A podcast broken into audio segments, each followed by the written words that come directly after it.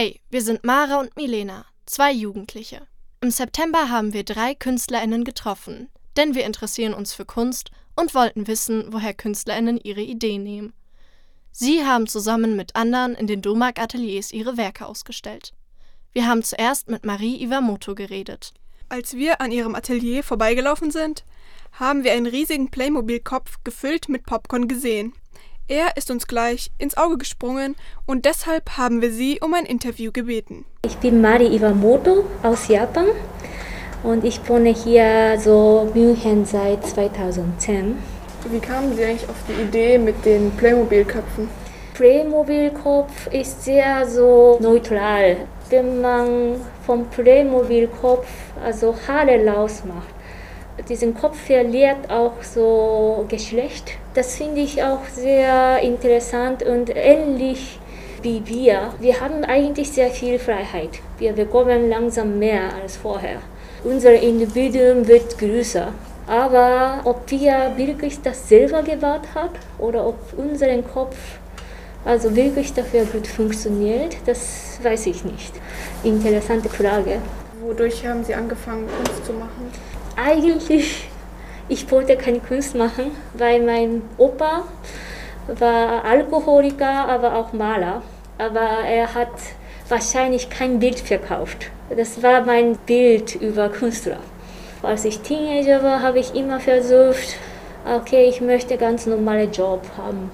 Aber irgendwann, dann mein Weg ist anders geworden. Also ich wollte doch ganz normale Teil von Gesellschaft sein, aber das habe ich irgendwie nicht geschafft. Danach haben wir uns mit Jona Gebka unterhalten.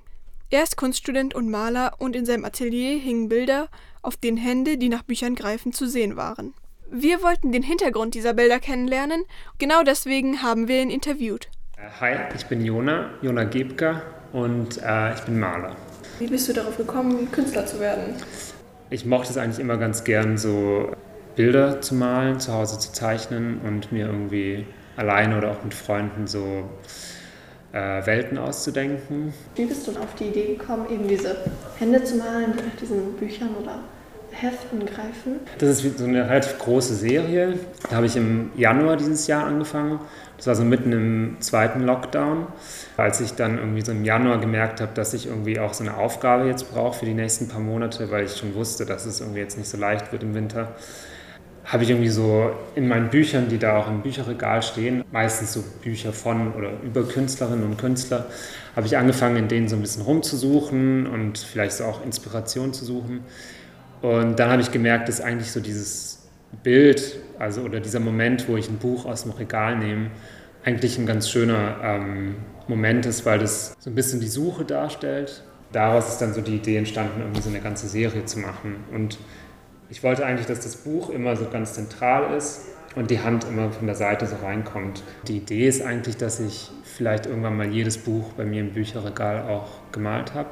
Zum Schluss haben wir uns noch mit der Malerin Jungmin Park unterhalten. Das Thema aller ihrer Bilder ist das Wasser. Außerdem möchte sie mit ihren Werken die Fantasie der BetrachterInnen anregen. Hallo, mein Name ist Jungmin Park. Ähm, ich komme aus Südkorea. Ich wohne hier über 13 Jahre. Ich habe an der Akademie studiert. So, ich bin Malerin. Mein Thema ist Wasser. Als ich im Auto war zum Beispiel und es hat so viel geregnet und plötzlich hat alles geschwommen und ich habe mich gefühlt, dass ich unter Wasser wäre. Äh, also viele Leute sagen, meine Bilder sehen so wie Fotografie aus, aber ähm, ich, hab, ich habe einige Sachen da versteckt. Also in meinen Legenbildern ähm, gibt es einige Tiere oder mein Name und damit man einfach äh, viel fantasieren kann.